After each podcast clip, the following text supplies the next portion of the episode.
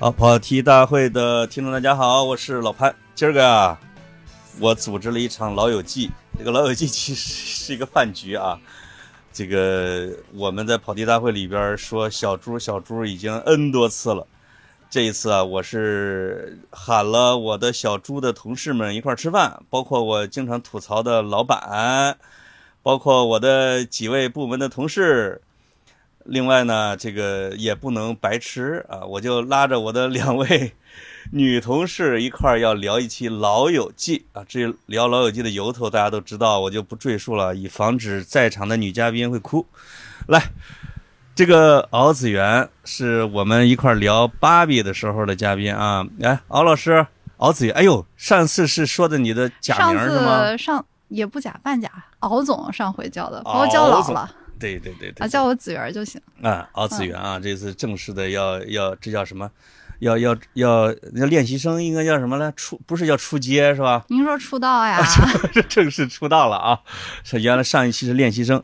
呃，第二个是石盼兰老师来给跑题大会的，哎，也提到你名字了。上一次的时候，给跑题的听众打个招呼吧。呃，Hello，大家好，就是说已经提到我的名字，但是也没有人找我，你们这个流量还是有待提高 啊。因为你毕竟是代表美方嘛，当时是吧？嗯，好的。哎，这次我们为什么要喊他们俩呢？俩人啊，这个分别在不同的时候场合都不止一次的提过《老友记》。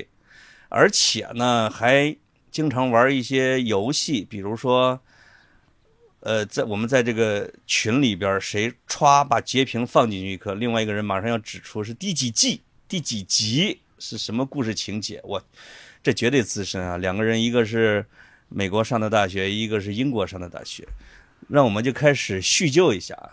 哎，这个你们你们什么时候开始看《老友记》的啊？先从敖总开始。我，哎，我其实读大学之前就看了，就是我广东长大嘛，然后我们那儿有一个 TVB 的英文版，叫明珠台。地方的这个啊有 patronizing，哎，英语出来了啊！哔哔哔哔哔，OK，是啥意思？就是居高临下，我没有这样子的意思。好啊，就是我我，总之我小的时候呢，我记得我是看过，我有印象，第一次看《老友记》，它就已经是第九季还是第十季了。嗯。但那会儿我还没有被生活毒打过，所以其实只是觉得，呃，小哥哥小姐姐都挺好看的。真正爱上他是到大学的时候。哎呦，哎，你们你们广州人民从从青少年就会看到《老友记》是吗？啊，真的是因为我们有那个台 太牛了！就不是你们广东是什么台能放《老友记》呢？就是有一个，哎，TVB 的那完了，这 TVB 中文叫啥来着？呃，卫视中文台。呃，无线无线台有一个有一个英文台，那个台叫做 叫做明珠台。然后然后它的那个剧的是吧？呃，它会有剧，它就跟国外的那个基本是同步的。就比如说，它如果这个剧它是周周周播的话，它就比如每周它就会更新。天哪，那那你那时候也都看到《锵锵三人行》了？看到了呀，凤凰卫视是我们必看的。但那会儿您还没上，也还没火，就是 我上还不是为了你们，我是到了小猪以后才。主动舍着脸去上的《锵锵三人行》，等了十几年才等等到了潘采夫，呃，是吧？然后就结束了。你知道你知道我去小猪面试的时候，潘老师就是若有似无的这样，很轻松的说：“哦，后来后面的两年我就去忙啦，就去上锵锵啊什么的。” 是是，因为因为我是一五年到小猪的，我好像是一六年才去的，是吧？然后其实是这样，就是第一次被邀请去《锵锵三人行》的时候，非常的高兴，就是喜悦溢于言表，但是又不方便直接说。但是他知道我的妈妈一直看《锵锵三人行》，行，然后潘老师就问：“哎，双兰，你你妈妈要不要签名？” 然后石盼兰说：“我妈妈最喜欢的是梁文道，你能不能问我要一道梁文道老师的签名啊？” 哎，从这儿这个大家已经了解了，这两位啊正经的，呃，你你那时候可能还比他晚一年啊。石盼兰老师是我在南都周刊的时候我们共用的实习生，亲实习生，石盼兰永远。不愿意正视的一段历史。一个实习生管着七八个记者啊，那种的啊。对，就是给七八个记者打工。后来每个记者每个记者都把他们的这个录音全交给石板了，后来一怒就跑了。后来哎，在小猪又会合，这都是很早期的同事了。刚才说哪儿来着？哦，说到香港无线。呃，说到哎呦，说到你们这个对，那你们天津是不是也能看？翡翠台什么之类的，我我是到了美国上大学之后，我才第一次接触到就是《老友记》，就之前听说过有很多的人会。学英语用老友记来学，但是我没有这个过程。我我第一次看的可是著名的天津外国语啊。不是啊，你这个记忆出现了。呃，这是什么来着？南开 实验中学，天津实验中学，就是很差的一个学校，是吗？就是天津排在 top 五的学校。你要不要控制一下你的那 福建腔、台湾腔？我也不知道为什么天津人就是有一种就是天津这个就是一些土话吧。就是在这儿我必须话外音一下，我之所以邀请这两位。来聊《老友记》，就是让他们自我暴露的啊！反正不会有人骂我吧？因为我对《老友记》一直有一个定位啊，就是美帝国主义反华、和平演变第一推手，腐蚀了我们好几代青年啊！啊，这个，哎，你看，你看看了几遍？我在美国上大学的时候看了第一遍，然后当时也是什么也看不懂，没有太深的记忆。然后回到国内之后，呃，工作了大概两三年，开始接受到一些这个社会的毒打，然后非常的向往那种无忧无虑的生活状态。看了第二遍，然后收获了很多非常美好的记忆。然后在那之后，呃，我会挑那种非常经典、我自己很喜欢的集，反复的看，然后完整的大概加起来可能有看过三遍，嗯。呃，三遍嘛，也就比我多不了那么三遍嘛。你看了有几遍？哟，我真的是浪费了很多时间。我觉得我的留学生涯就是三三部剧撑起来了，那个什么《武林外传》、《我老友记》，还有韩国的一个综艺叫《无限挑战》，就这仨，然后没了。《武林外传》不是也是《老友记》中国版吗？啊，也算是吧。啊，有点儿啊，也算是，也算是。那这个，因为因为你们俩都表示过这个会听什么锵锵啊什么之类的，弄了半天这锵锵在你们的这地位 top 三之后啊。其实也没有，对我来说，我的 top 三是《老友记》《锵锵三人行》和《我爱我家》，是这三部一直在循环。我觉得你比敖总要人文一些啊。你看看啊，obviously，对对对，我我怕明显比那个有深度啊。我怕敖子元的粉丝打我，我今天怕你们各方的粉丝，咱倒是得有点粉。哎，是，当然我我我就比你们稍微晚那么一点点啊，大概接近四十岁的时候开始看的第一遍。我我基本上接触的杨师傅都是跟着李江南学的，我忘了是在苏格兰的时候看的，还是后来在什么时候看的。但是从第一集一直看到了呃，where 啊，最后一句台词啊，叫 where，嗯，然后中间就挑着各种啊，我我不是这个挑着，实际上是不是说哪一集好，而是我突然间这个看球中场休息了，我必须得点开一集，填充二十分钟。啊，我想看他们老的时候就往后点。想看他们就完全没有任何皱纹的时候，就往第一集、第二集点。我的个天哪！就后来就比较，哎呀，他们哪一季是最好看的啊？然后，当然是以钱德勒的体重为鉴别各种季的啊 标准。对，哇，那那对你们会产生什么影响吗？这个，比如说，当然会排遣这个上学的生活哈。对你们谈恋爱有指导作用吗？谈恋爱有吗？啊，或者交朋友啊，我觉得对变老，对于怎么处理变老这件事情有。啊，咱俩是不是聊过？我忘记了，就是那会儿石老师还没有跨过某个数字的时候，就是我俩哦，我是不是报的太多？就是总之，我俩曾经有过一次聊天，然后，然后我每次聊到这个什么三十啊以上以下的时候，我三十大概得到他们第五季左右了。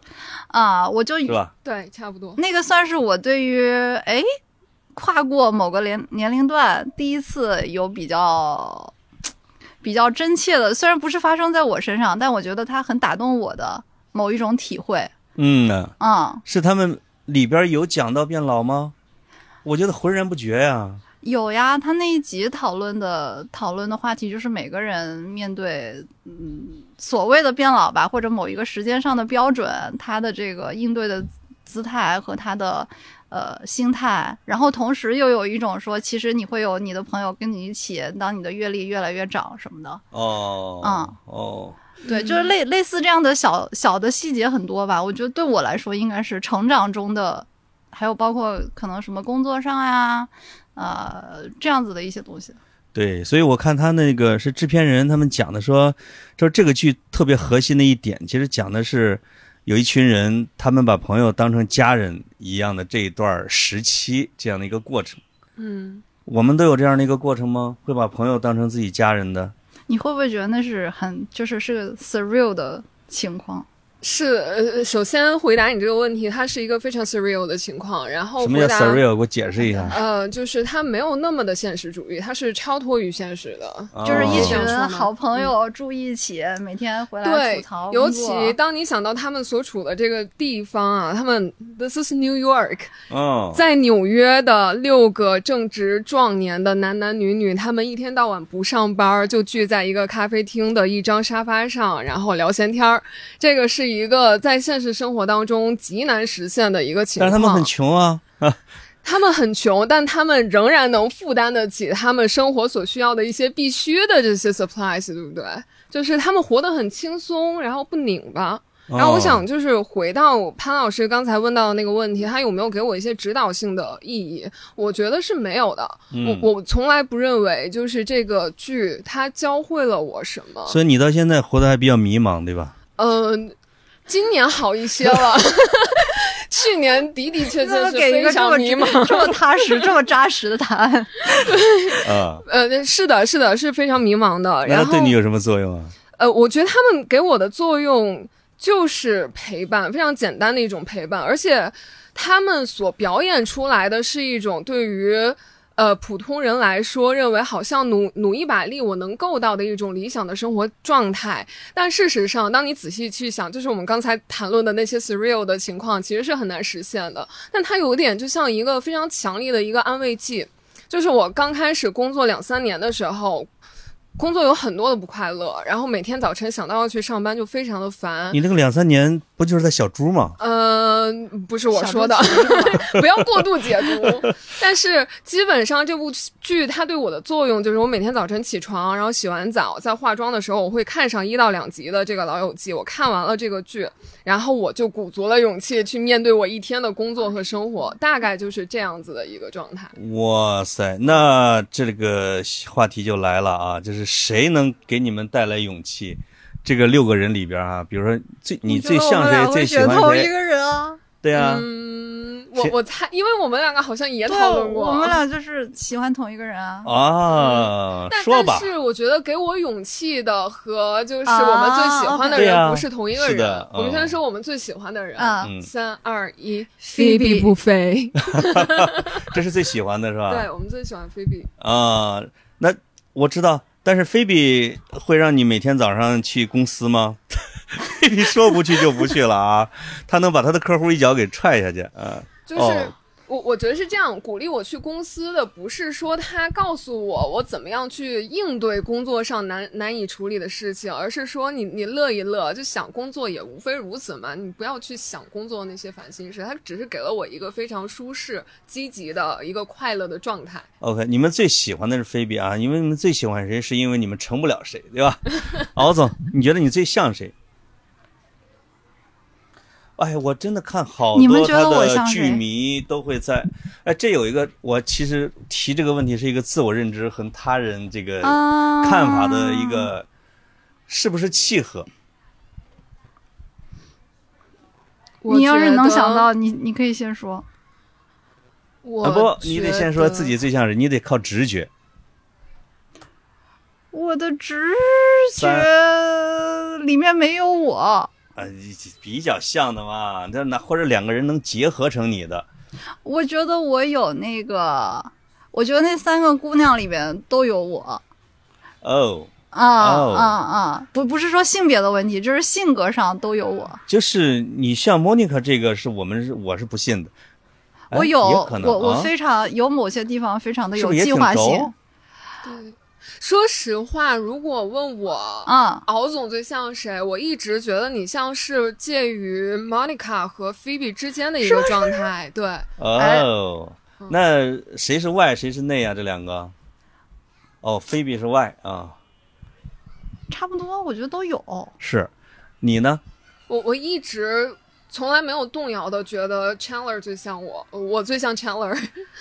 啊，对，这好像还真是标准答案哦。真的吗？你也这样想吗？是，就是连幽默感都很像，连那个讽刺都很像。哎，我有一个，我有一个讽刺有效，我有一个，我有个对千德勒的一个描述，怎么说的呢？说他这个人很好笑。所以朋友们喜欢围绕在他身边，他也是个很好的朋友。当需要寻求意见的时候，会让他寻求理性的意见。但是你也知道，他一定会跟着一些犀利的挖苦。嗯，这里边犀，你只有犀利的挖苦笑。对，我我觉得，我觉得我上 Chandler 不是这一点啊。嗯，而是就是 Chandler，我我印象非常深的是有一集 Phoebe 她 date 了一个心理咨询师，然后心理咨询师用大概一两句话，对，都都分析了一遍。然后他当时分析 Chandler 讲的是 Chandler 一直非常的脆弱，非常的敏感，然后非常的自自信不足。然后他把这个所谓的幽默和讽刺当成一个自己的武器，然后来把自己包裹起来。然后我觉得他描述的状态和我日常状态是一模一样的，就是我长期在承受我认为自己不值得、我认为自己不配的这种状态之中，我一直在 fight against 我的这种就是直觉 low 的自信的状态。你嗑药吗？我我不嗑药。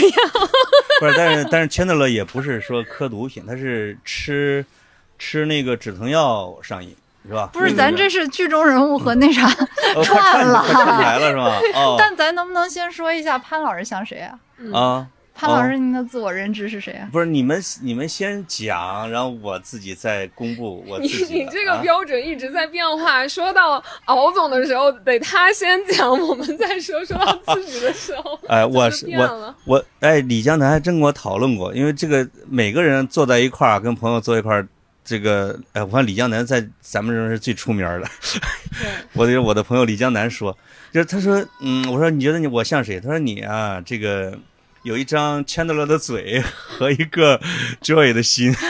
我 啊，这个又又又撇嘴了，嘿，不不是不是，你有什么？没有，因为我知道标准。是不是我这个夸自己夸的有点狠？也没有啦，这个让你的粉丝来评判。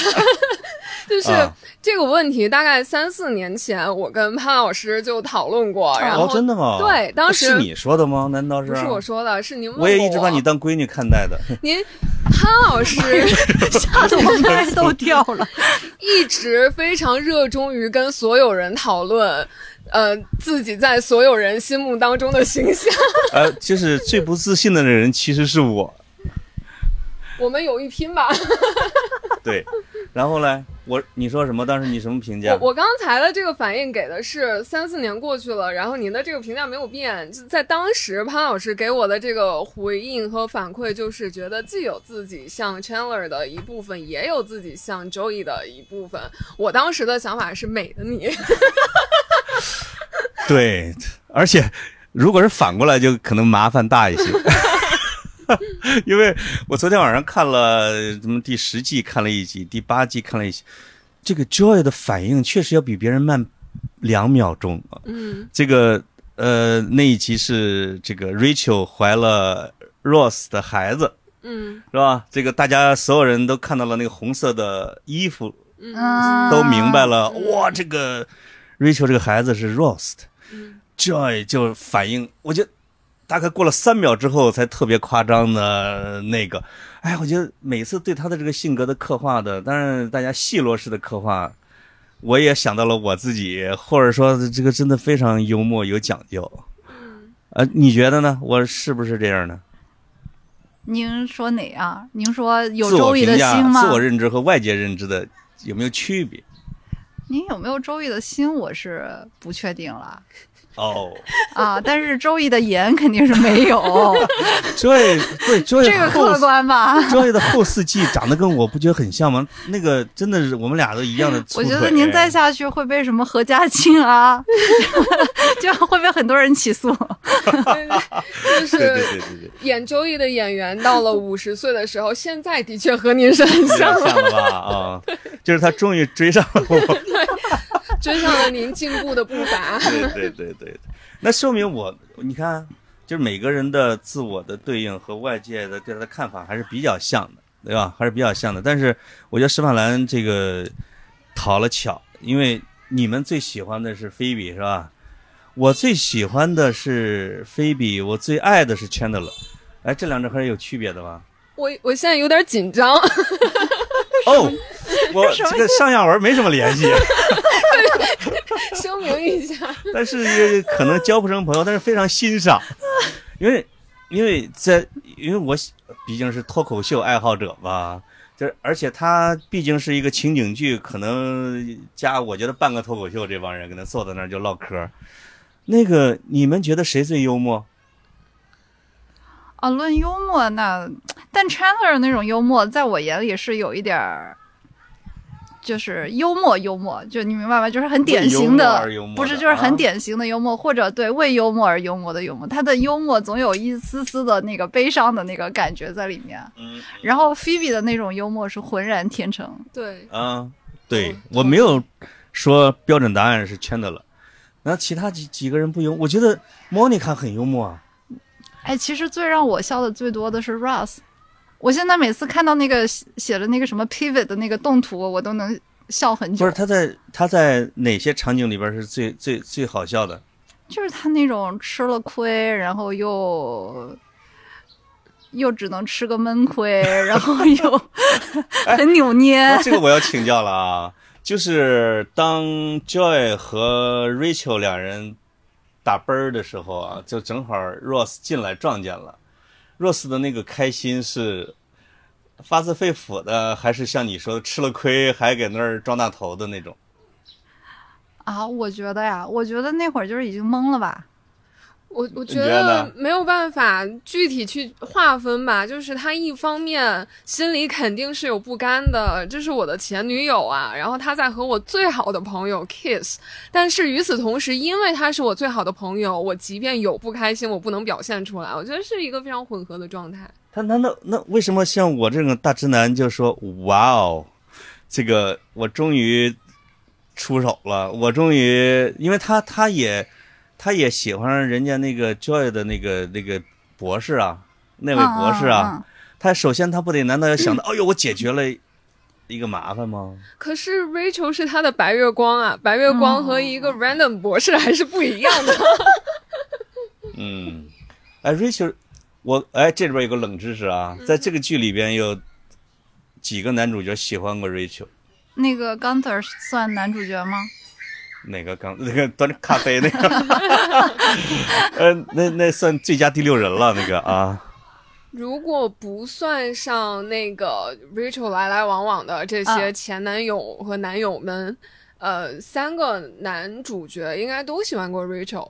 Chandler 其实我不能确定，但我知道的是演 Chandler 的这个演员 Matthew Perry，他在第一次进 Friends 组的时候。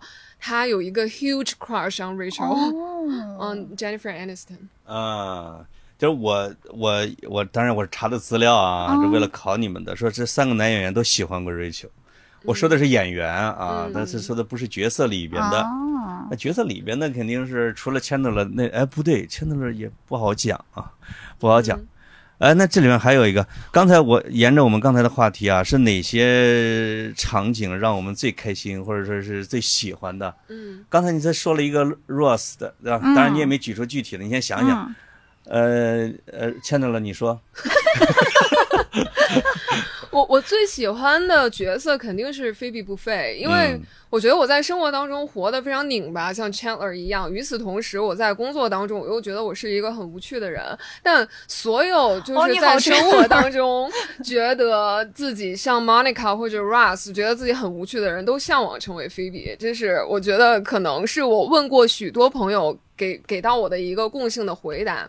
然后您您问的是最喜欢哪一集哪个场景是吗？对啊，哪些是最让你喜欢的呀？不一定是一个啊，我觉得你凡是映入你 眼帘的，觉得我我说一个我最喜欢，就是今天潘老师跟我说要录这个话题，然后今天早晨起来就挑了几集重看。我第一个挑的是。应该是在第六季的中间的某一集，是要跨越那个千禧年的跨年，然后当时呃，周易的室友是那个妮可基德曼演的那个澳大利亚来的跳舞的女郎，邀请她去到那个跨年夜的录制现场。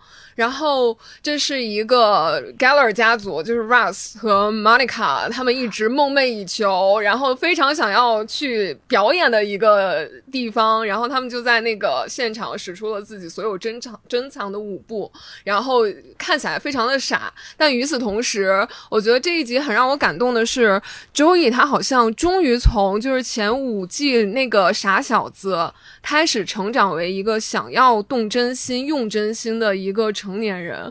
我我觉得让我记忆非常深刻的就是周易和妮可基德曼演的那个角色，最后那一刻的对白，给我的感觉是傻儿子终于长大了。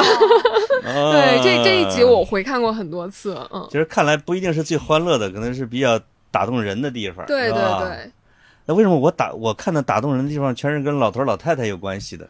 比如啊，比如我昨天我还问你们俩谁呢？我问问说这个啊，结婚 那集是吧？Chandler 结婚的是什么时候？因为因为我特别喜欢看 Chandler 他爸、Chandler 他妈，这个 Rose 他爸、Rose 他妈、Joy 他爸，这些老头老太太的，我觉得他们的幽默才浑然天成。嗯，这个 Chandler 他爸的那个，这个就是在呃叫什么？这叫变装皇后演出的时候。就是那种又含泪又要跟观众负责，嗯啊，这个又想让儿子邀请他，儿子邀请他之后，他说他他不是哭了吗？哎呀，他说是他对观众说，哎呦，这这让你们还以为是这个一个男人刚刚脱了毛，用脱毛器粘了他的毛呢，然后就上台去特别卖力的去演出了。我觉得特别有阅历的那种幽默感，特很打动人啊。当然，当然好像也有是。这个公认的评出来的，比如说，Joy 穿了一大堆裤衩的那个，啊，还有这个 Monica 头戴打火机的是吧？对，还有这个这个这个这个 Rachel，就是就是菲比，周董说你没怀孕，你怀孕了，你没怀孕，你怀孕了，那个啊，这确实是很很非常打动人的那个，哇，这个，哎呀，我。我我这里边准备了一些考你们的问题啊，这个，哎，你们说他们前两季工资多少钱？这我无从答起。我好像看过新闻说，后来他们谁谁做代表去谈判，谈出了什么同酬同薪，每人一集一百万，是吧？对，这个他们本来前两季是一人两万二一集，这样的话。这个 Ross 是他们的 leader，Ross 提了一个主意，因为因为他们的 Ross 的工资是比较高的，他是第一个被确定的演员嘛。他说，要不这样，我们做成一个工会，我们去我来代表大家跟他们谈判，每个人要一样。就从第三季开始，从两万二谈到了一百万单季，里边好像 Joy 后来接受采访说什么，他说毕竟我是收入最低的，他们这么干我还是很受欢迎。那哎，那有你们有没有发现哪一集是最短的？没有印象。第十季，对我猜一下，应该肯定是在第十季。第十季，第十季的原因是什么？当然我查的啊，这个说的是什么？是哎，这这六个人谁最红？Jennifer、Rachel。对，Rachel 最红。说到了第九季完成之后，他已经是爆火，他接了很多的电影的片约。第十季他就不想接了。嗯，其他人来劝他，然后这个，但是他说我答应接第十季，但是必须给你们一个特别短的一个档期。嗯，就导致最后第十季是成了最最短的，最短的。对，哇，哎，《老友记》是在哪儿拍的？Warner Brothers Studio，随便猜的，是在，不是在洛杉矶吧？是是在洛杉矶，在洛杉矶拍了，在纽约的。对对对对，就在摄影棚里边，在洛杉矶的郊区，肯定是好莱坞附近嘛。嗯嗯。这帮人要在那儿要演出啊，生活的啊，这个这是这不算冷知识了。这就我发现了，你们我看你们俩主要是关注剧中人物之类的。对，因为就是毕竟我们可能也不是那种追星。我发现潘老师没有听懂 studio，什么意思？什么意思？刚刚敖总的回答我来翻译一下，说的是华纳兄弟的录影棚。哎呦，哦，是这个意思。所以在好莱坞，反正你这个你这个叫加分题，对吧？啊，一百二了。哎，其实还有刚才你说到了菲比和 Chandler 那个，这个我我这两天跟家里边心理学家也经常聊这种问题啊，就是说破碎的家庭会不会长出健康的人？嗯，菲比是健康的人吗？我觉得看“健康”这个词如何定义吧。如果仅仅从它能不能给出一个符合于常理的反馈，就是针对现实所发生的一切，它能不能根据这个大家的 social norms 社会的常识去给出正常的反馈，那它一定不是健康的。但仅仅就这个人来说，我觉得他是非常健康的。这是特立独行、遵从内心，是吧？这种这种是。比如说给他弟弟怀三个孩子这种的呢，这是这是那说明他身体很健康呀，不然谁能 说的好？对，说的真的 healthy as hell。就是很奇怪的，就是菲比包括他弟弟啊，就是他们这整个家子，你就我都分不清他说的是真的是假的。他背他的家谱的时候，是奶奶怎么的了，爸爸怎么的了，妈妈怎么的了，但是你会觉得他们家的。他跟他弟弟每个人的内心都那么的呃人格健全，嗯，是吧？嗯，有可能他的行为习惯是另类的，嗯，但他的内心人格是很健全的。对，但那他跟签到了就是对这种会形成很很大的对比啊。所以我感觉说的是说社会化的程度是不是？对，或者说人会多大程度来摆脱自己啊？后天努力和先天环境是什么关系？好嘛，就像我们高中考试题了。说实话，我觉得这个就是刚刚敖总提到的这部剧没有那么 surreal 的地方。嗯，其实就我个人而言，我是觉得你的生长的环境、你的原生家庭，嗯，的情况会极大的程度的影响你这个人。性格以及各个方面健全的程度，但是，呃，菲比成长在这样的一个呃社会环境当中，他依然成长成如今一个被大家所喜爱的样子。我觉得这在现实生活当中是很难想象的。嗯，至少我觉得对于我来说，就是原生家庭的确是一个很难跨过的一道沟壑。是不是说，其实长成 Chandler 那样更符合我们？大家身边看到的一个一个规律，或者我们的想象，对，这也是我们喜欢菲比的原因哈。哎，我们聊了这六个人里边，菲比、Chandler，其实这两个，就是这是不是意味着我们对那些中产阶级家庭不是很感冒呢？啊，这个这里边有一个喜欢的层次啊，就是刚才我忘了说了，就是说。我们最终会喜欢或者认可或者说共鸣像 Chandler 和菲比这样的人，但是好像刚开始看的时候，看这个剧的时候人气最高的呀，或者你你一下最喜欢的肯定是 Rachel 啊，Ross 啊，你慢慢的会喜欢无邪的 Joy 啊，但到最后会喜欢这种，呃，有一点破碎的另外两个人呢，是不是有这样的一个喜欢和认知过程啊？我觉得我没有一个变化的过程，但是我也同样不认为在现在说喜欢 Rachel 或者是喜欢其他几个中产阶庭的角色的比例会少，只是碰巧我们几个人都都很向往成为 Phoebe。啊，资本主义在我们这儿渗透的少，是因为咱们仨 挺中产的，不是我们的家庭是不是很平凡的家庭，跟这有关系吗？包括后来，我觉得整体的大家好像对 Rose 有一种，嗯，和 Monica 有一种慢慢的，呃，呃，我不想成为你，包括可能就是因为他们太最大公约数的那批人里边，就是你身边的，对对对吧？然后你在这个剧里，你追求的本来就不是这个东西。对我的感觉其实是这样，就是。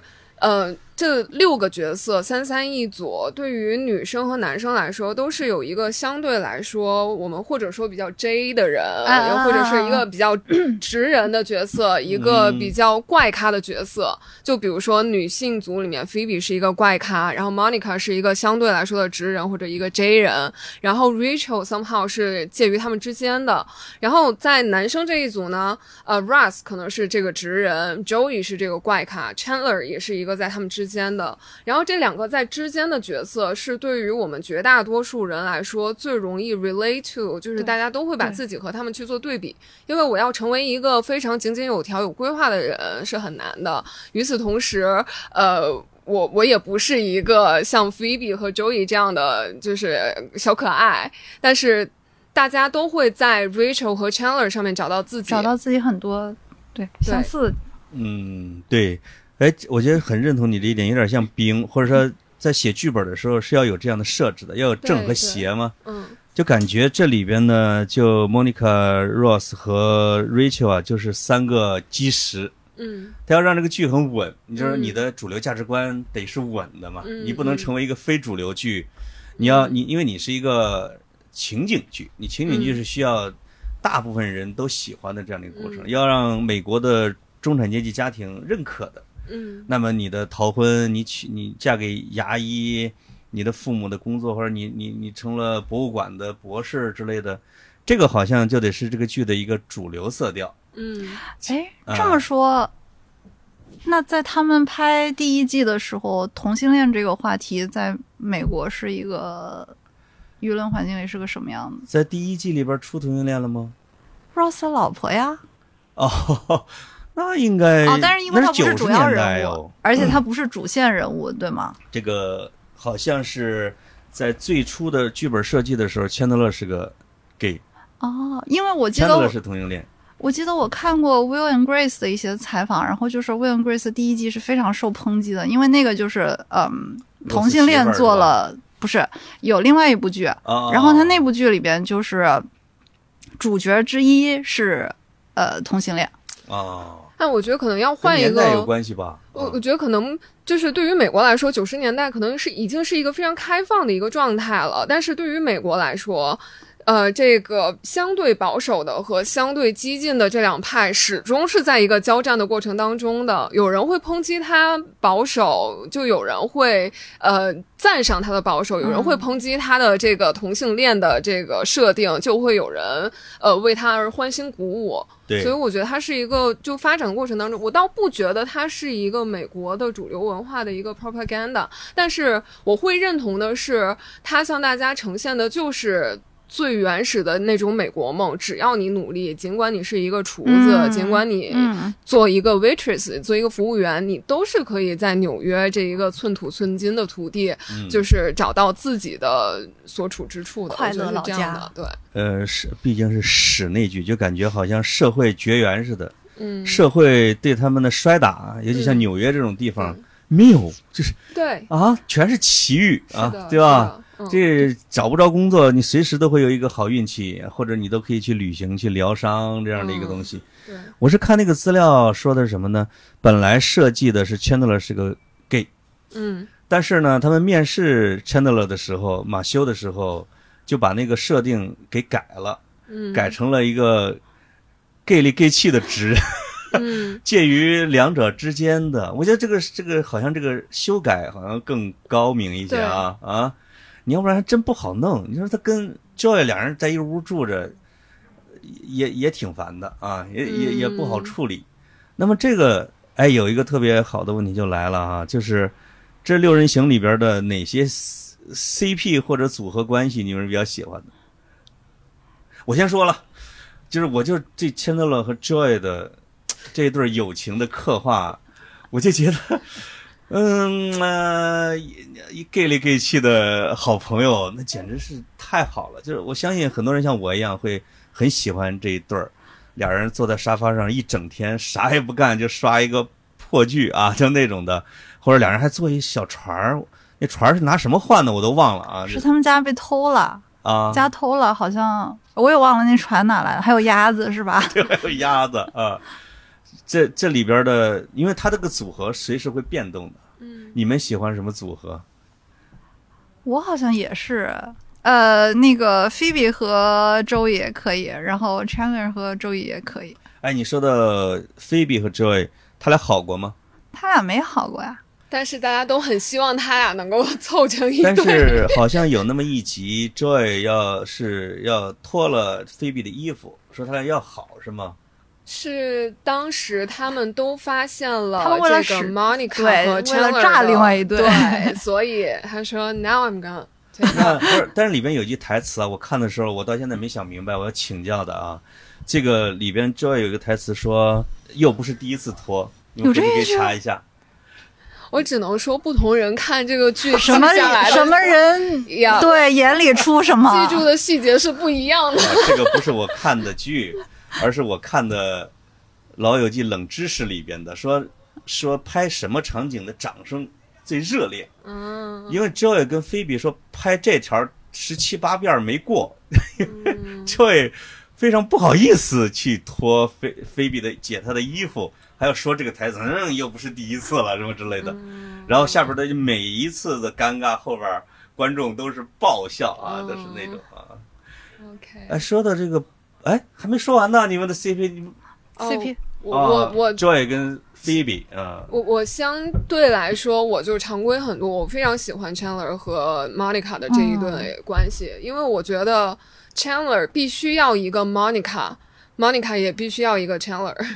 我听出来了，我们石老师是时候。搞对象了，找一个找一个男 Monica 是吧？对，因为就 somehow 其实也是我自己非常能能 relate to 的，就是因为 Chandler，我很喜欢您刚刚提到的最后对 Chandler 这个角色设定的改变，我觉得是神来之笔。他如果真的想要去打破原来的这种性别的刻板印象，直接用一个 gay 的角色。可能效果不如用一个一直被大家认为是 gay，但实际上是一个 straight man 的这样的角色。他他自己是始终处于一个自我身份认同的交战当中的。然后这样子的不停的交战，反而能把一些大家已经默认为是一个男男性一定要要阳刚这样子形象，让大家带来更多的反思和思考，然后也把他这件事变得常规化。所以我本身很很喜欢 Chandler 的这个设定，然后 Monica 相对来说，她又不是特别典型的美国辣妹，就她不是一个像 Rachel 一样的 sweetheart，一个甜心，非常的温柔。她的人生当中需要一些这种呃不拘小节来打破她的这种就是非常。按规矩的这个按部就班的生活状态，所以我认为他们是一对非常互补性很强的角色。加诺勒确实是提供了《老友记》本来我觉得设定里边所没有的深度，或者说它除了是一个甜心剧之外，让让人感觉还有挺多思考的这种地方。我我我看关于《老友记》的文章的时候，里面说的是什么？就是从第一季，尤其是越往后啊，就是。人演员和他的角色就慢慢的融合了，就他们会编剧会跟马修去聊父亲母亲什么家境从小的什么之类的，你会我我就会看到后来的 Chandler 跟马修越来越融合。比如说举一个例子，他的生活中跟他在剧里边都是逃婚的，他他不是在第二季什么之类的那个 朱莉亚·罗伯茨儿。这也要加入欢迎 罗布词儿啊，这个去去去去去加嘛？那个时候他俩在谈恋爱嘛。嗯。后来他不是甩了人家吗？嗯，对。我后来就看他的采访，就是说，他说我就觉得我配不上他，他一定会早晚要把我给干掉，所以我我我的最最好的办法就是在他甩掉我之前甩掉他。就他后来的所有的情感的经历，好像交朋友的经历也都是这么干的。对。啊。但是马修生活中也是这么干的，就是我我这两天发呃发给你一个人物对他的一个采写的那个，就是就是说，因为他他爸跑了，他妈跟各种，他妈是个明星，他各种跟各种男人约会，他就天天个目送那些大叔们坐着飞机就走了，特别不舍得啊，就是什么之类的，就是对失去的这种恐惧，就会造成了像钱德勒现在哇。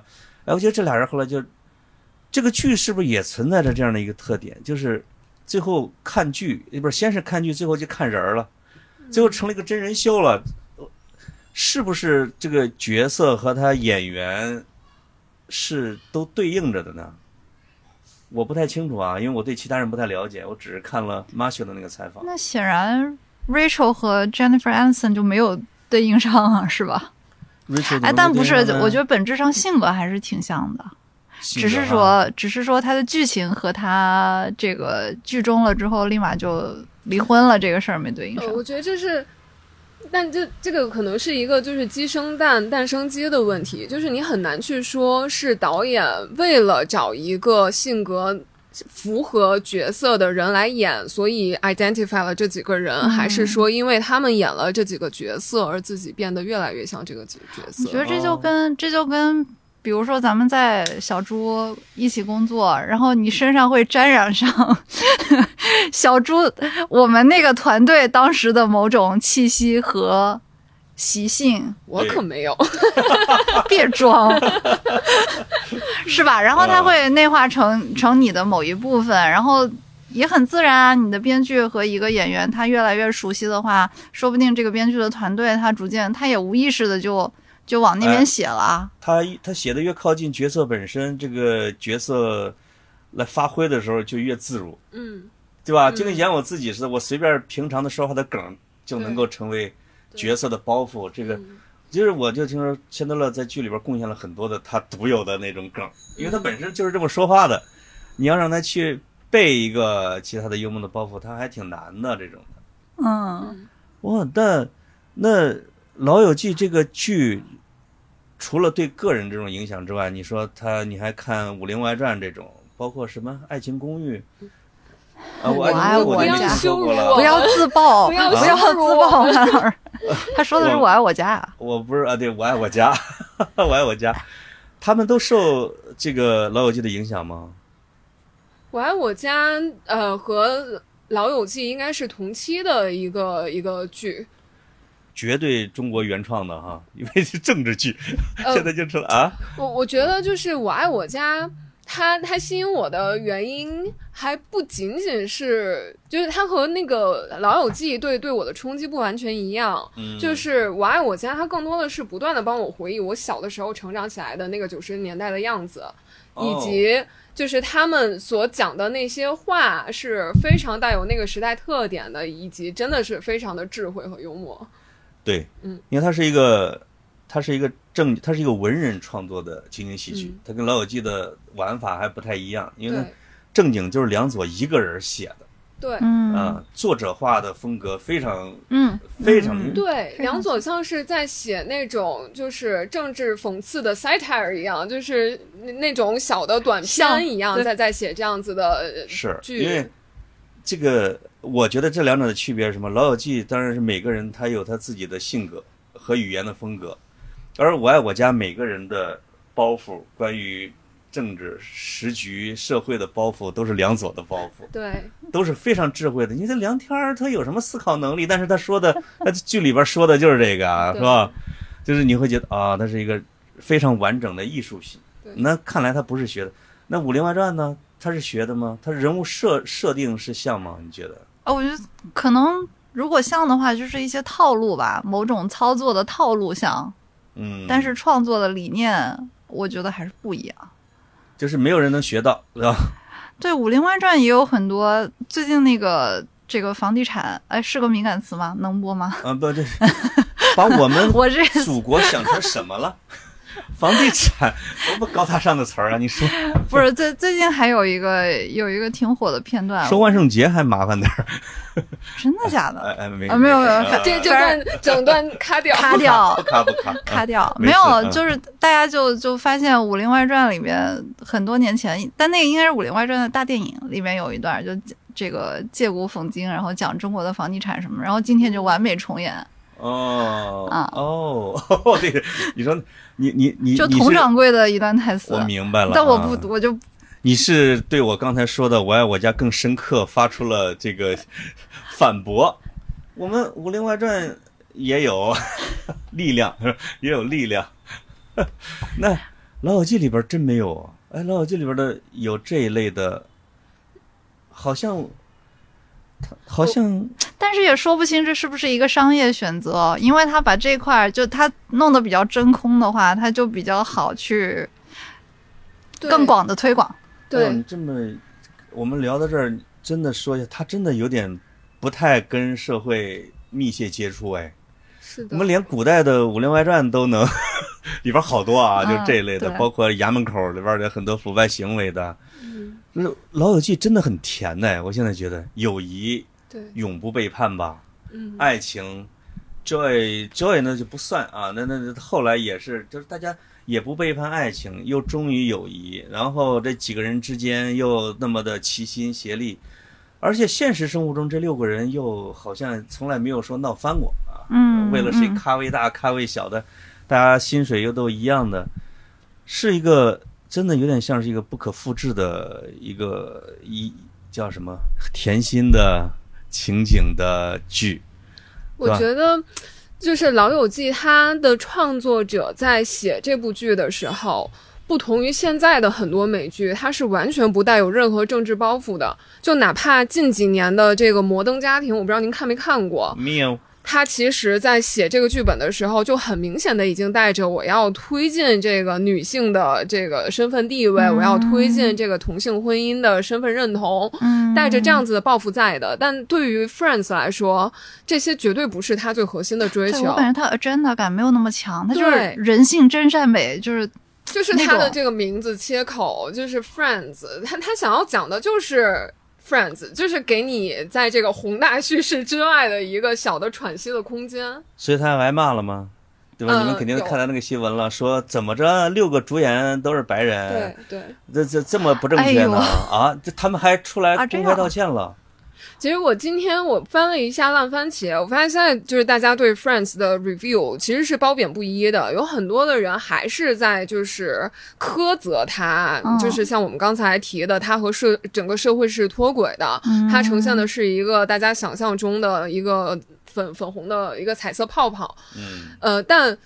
就是话说回来，即便如此，在他没有带着任何 agenda 的情况下，就是和我们今天在中国看看到的这些剧和电影来比，他即便是在这个范围之内，也呈现出了一个最好的能做到的一个职业的状态。对，这个确实进要进入到我们最后一个话题了，就是价值观问题。哈哈，为什么把价值观放到最后说呢？因为这一定会是石老师的炮火，要要来一下子。呃，那个啊，不是，不要预设我啊，就是我我是感觉他之所以这么甜，跟他的时代一定有关系。他拍于大家想一想，就是拍于实际上是冷战之后。你你就你就设想，他即使是六十年代拍、七十年代拍、八十年代拍，他都会带有一点点阴云。嗯，哎，有韩，他拍于有越战呢，有 Michael Jackson 的时代，对吧？这 Michael Jackson 唱 We Are the World 的时代，芝加哥公牛如日中天的时代。对啊，那是芝加哥公牛厉害的吗？九九十年代嘛，大概九六九七，在他二三季的时候。对。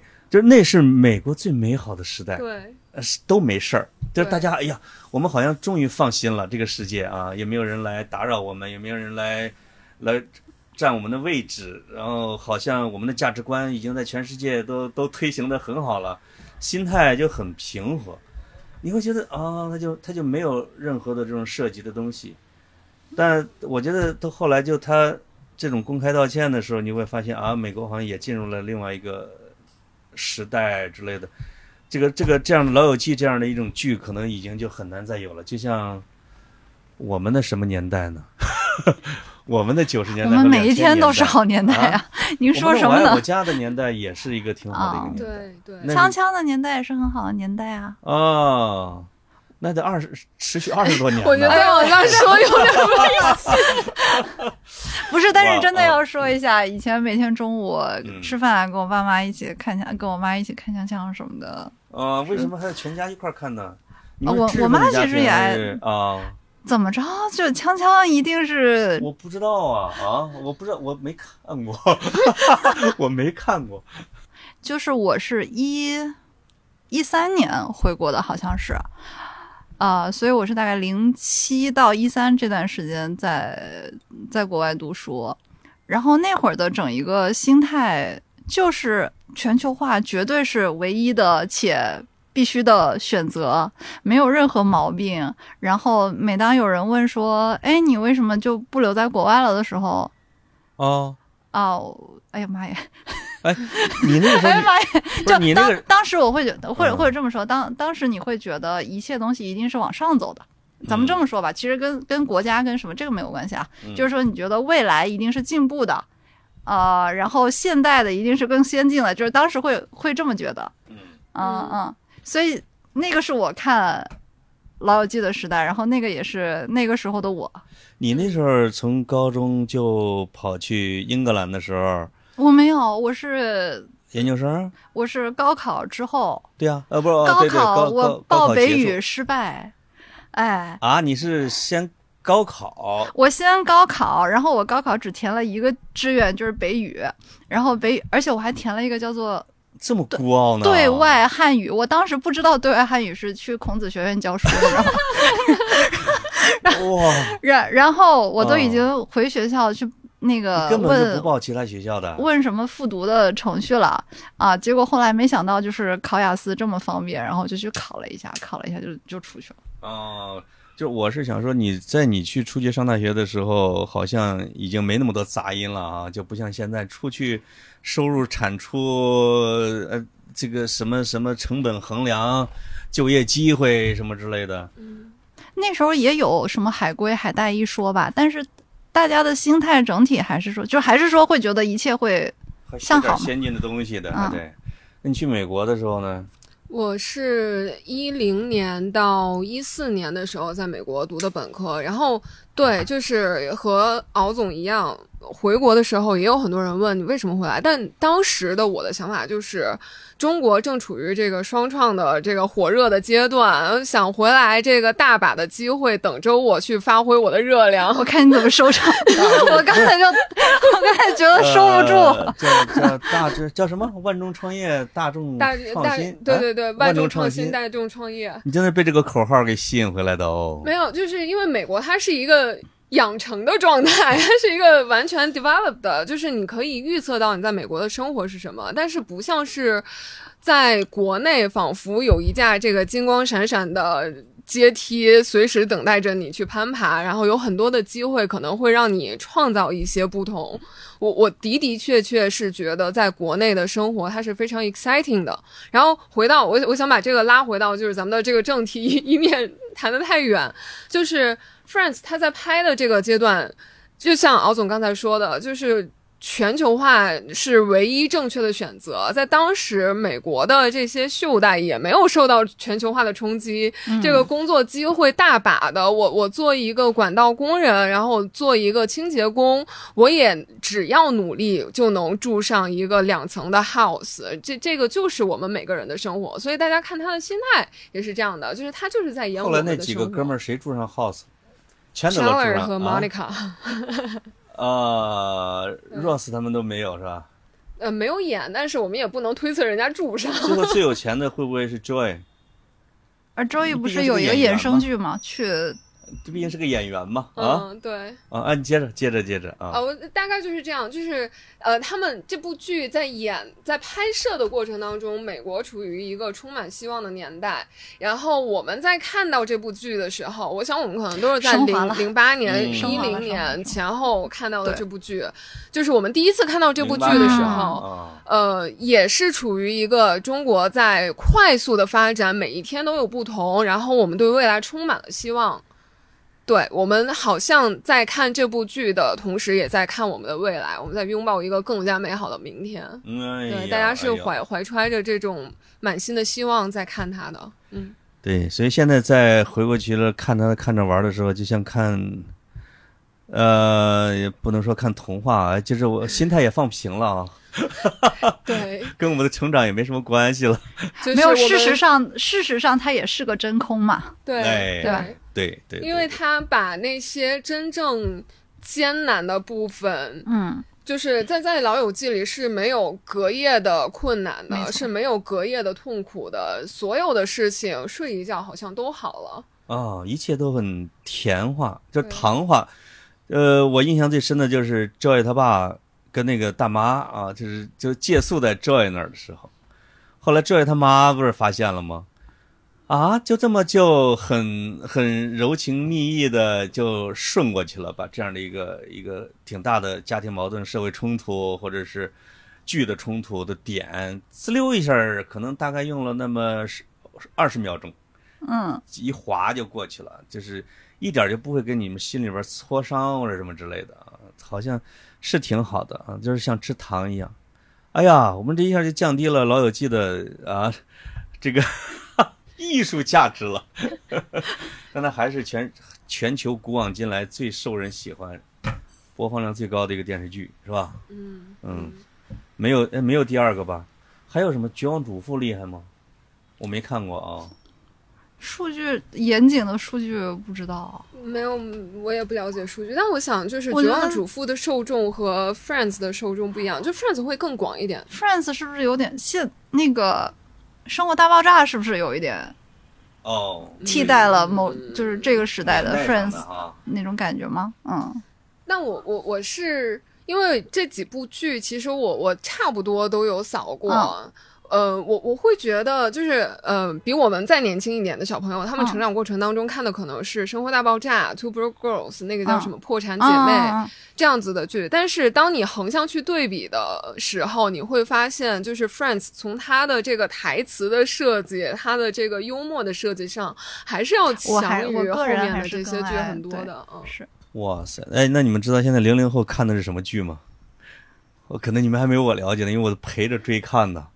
呃，是丹麦的还是瑞典的一个发生在私立高中的里边有 scam，叫叫羞耻还是叫耻辱还是叫什么之类的？我看过那个，看过几集。哦，那里边里边的王子啊，然后就是公主，然后黑人、亚裔什么之类的，你会所有的我们现在这个年代应该有的一切元素全部具备，很北欧，非常北欧，以及现在好像看的美国的一个叫什么镇。我忘了那个什么，也是好几季了啊，好好好好多季了，也很重口味的。我的妈，我也不敢，我看着我也不敢吭啊，已经超出了我的年代。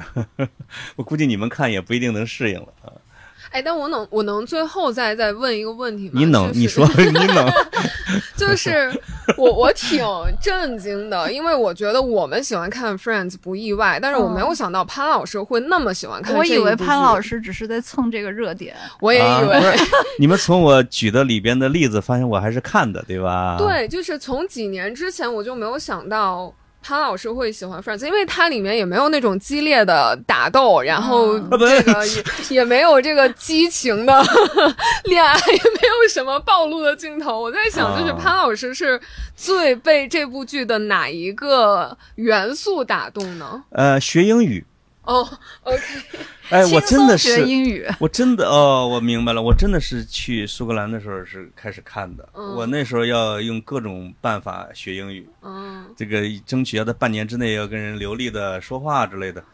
就是我这个目标是不是跟全全球大多数看这个的很多学生啊之类的，好像真的是有点像啊。嗯。另外一个，我我我我喜欢语言的技巧。打就是打机锋啊！我们我们古话说叫打，就两个人斗嘴。嗯，你会觉得啊，这个其实圈到了不一定是幽默甩的最好的，其实编剧才是最好的。嗯，对。他给每一个人平均分配，因为每个人他们有一个规定是六个人角色必须是总总比例是一样的啊。嗯。那你其实每个人是按照他自己的性格的特点设置的包袱。嗯。我就特喜欢莫妮卡他爸他妈。逗莫妮卡的时候，哎，dear，你这个头发怎么又卷了？我说啊，他他一以贯之的，从第一季到最后一季的幽默都是那个样子的。他爸爸那个劲儿我也很喜欢，所以就就是单纯的为了放松，嗯，实际上是为了放松，跟你们不一样啊，啊，我也是单纯为了，你们是为了排遣孤独，我听说。我问你一个最后的问题。问你一个最后的问题，Chandler 的那个 middle name 是什么？不知道。那我们最后是不是？我们我们最后都要来一个自己的王牌冷知识来结束啊？我我找找我的笔记本里边的，嗯啊，说你们说，我刚才已经有了，那哪个？看儿你也没答没答出来啊？这种这种中间名的挺欺负人的。不是，但这是一个很重要的梗，它的中间名是 Muriel，然后他一直为此感到非常的羞愧，所以他就谎称他的 middle name 是 M。后来被大家发现他的 middle name 是 Muriel，所以他叫 Chandler Muriel Bing。情节了，嗯，对。哎，那那那那来，你来，你来。呃，我我问一个简单一点的，有一集里面，呃，在对话的过程当中，呃，Russ 把哦，Chandler 把 Russ 的一个发生在高中时代的秘密。呃，告诉了 Monica，然后开启了一个他们三个人之间不同在暴露对方秘密的一个环节。然后在这个过程当中，对，Russ 被 Chandler 告诉 Monica 的秘密是什么？Russ，我的这段表达是不是很混乱？Russ 被曝光的那个秘密是吧？嗯，被谁说的？被 Monica 曝光的。被 Chandler，被 Chandler 曝光的。对，尿床。是他以为自己亲了 Rachel，其实亲了他妹妹吗？是他在过山车上面哦 哦，是因为你喜欢 tacos 吗？这个其实还有一个是，嗯，Russ slept with，嗯，他高中时候的那个那个呃清洁女工，嗯，哇塞，呃，那我问一个更不冷的啊，但是有的听众可能会有点难度的，你们肯定答出来的，这个。Chandler 的妈亲了谁？Chandler 的妈亲了老友这主角里边的谁？哦，是 Ross。Joy 啊？不是吧？我也记得是 Ross，我记得是 Ross。好好，我们回去重新看一遍。我想想啊，我想想啊，想想想想，是 Rose 吗？这种情节安排给 Joy 写，安排给 Joy 写，然后就。对，就安排给 Joey 是一个，就是很干柴烈火的是吧？发生的就就不反差萌了哈。嗯哦，但是 maybe 是是对，回去看记不清了。不是，好像哎，也许他们俩都有可能在不同的故事里边，或者有一个是在前头的叙述里边说上一次你都差点那什么。好，这个最后一个问题开放性的是吧？那留给听众啊，留给听众。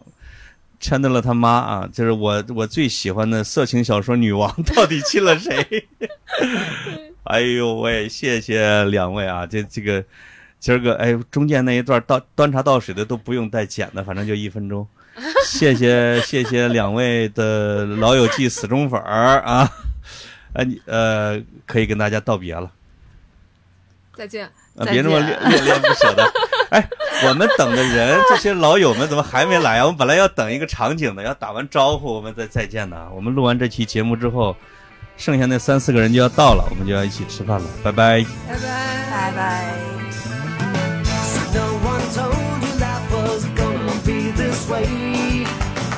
Jobs Johnson joke you broke. Your love lies to your way. It's like you're always stuck in second gear. When it hasn't been your day, your week, your month, or even your year. But I'll